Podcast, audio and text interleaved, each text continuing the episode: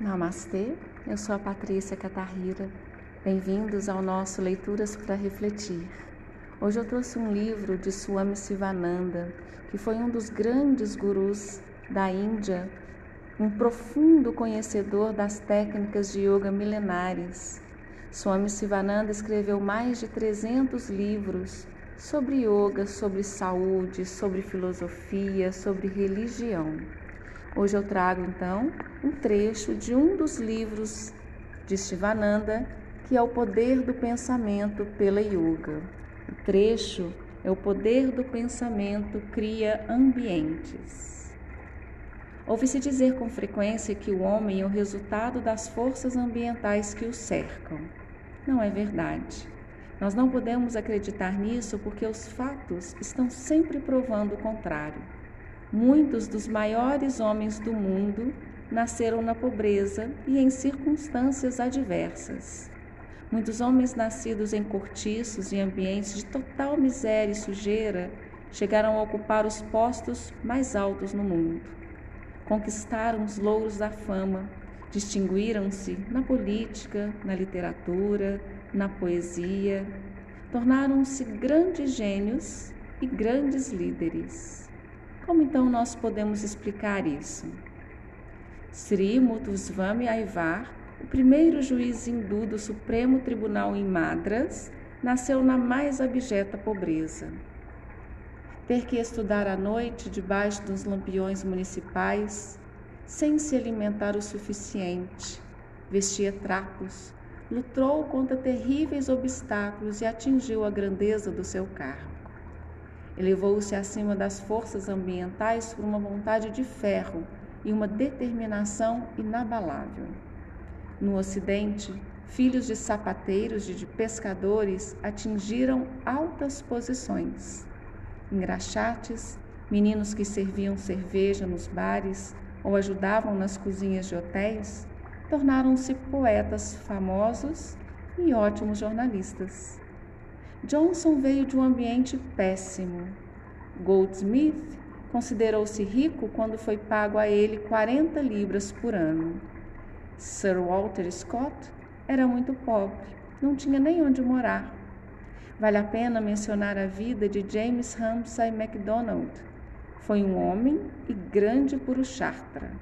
Saiu da pobreza para o poder, da condição de operário para o status de primeiro-ministro da Grã-Bretanha. Seu primeiro emprego foi endereçar envelopes recebendo salário de meia libra por semana. Pobre demais para comprar chá, ele bebia água. Sua refeição principal foi durante meses a fio um bolinho com um pouquinho de carne que custavam três tostões.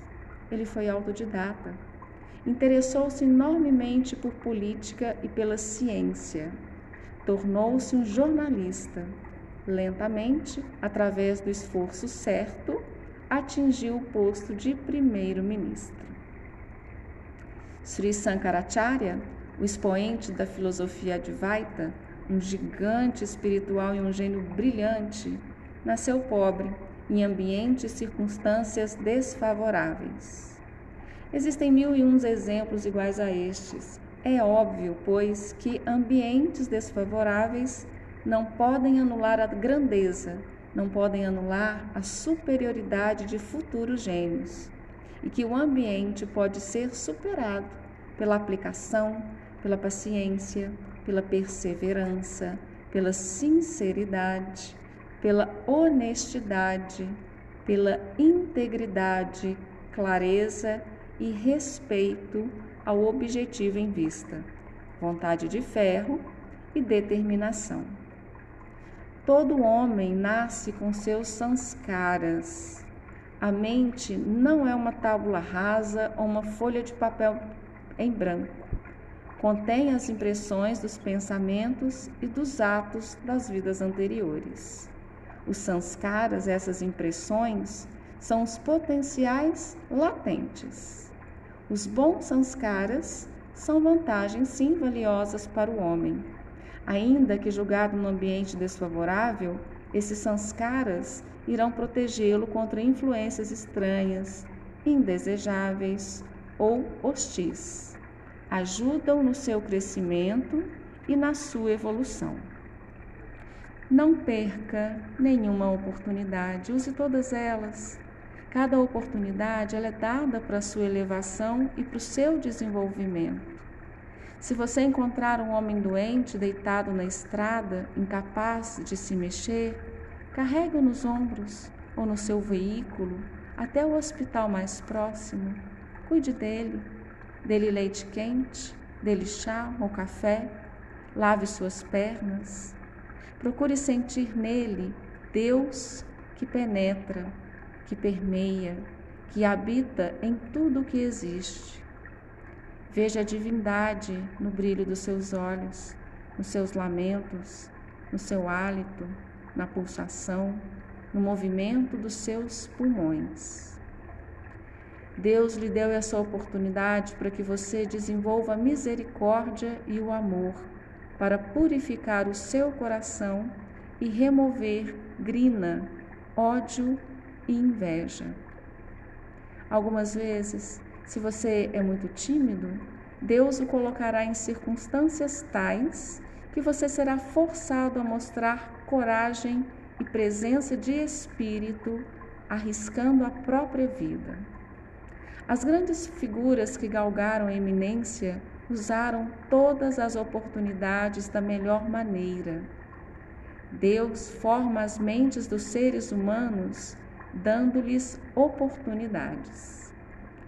Lembre-se de que a força ela reside exatamente em sua fraqueza pois estará sempre alerta para se salvaguardar. A pobreza possui as suas próprias virtudes.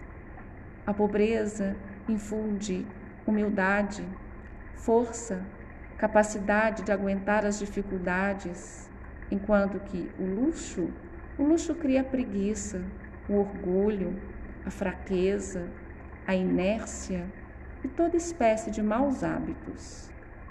Portanto, não reclame de ambientes desfavoráveis. Crie o seu próprio mundo e ambientes mentais. O homem que tenta desenvolver-se ou crescer em ambientes adversos será realmente um homem muito forte. Nada o abalará. Será um sujeito rijo. Terá nervos fortes. Na verdade, o homem não é o fruto de ambientes e de circunstâncias. Ele pode controlá-los e modificá-los por suas capacidades, pelo seu caráter, pelos seus pensamentos, pelas boas ações e pelo esforço correto. Charta, que é esse esforço correto, pode mudar um destino. E é por isso Portanto, caros irmãos, que você deve, vocês devem se esforçar, conquistar a natureza, rejubilando-se no eterno Sat Chit Ananda. Sat é a verdade, Chit é a consciência, Ananda é a bem-aventurança. Gratidão pela sua companhia.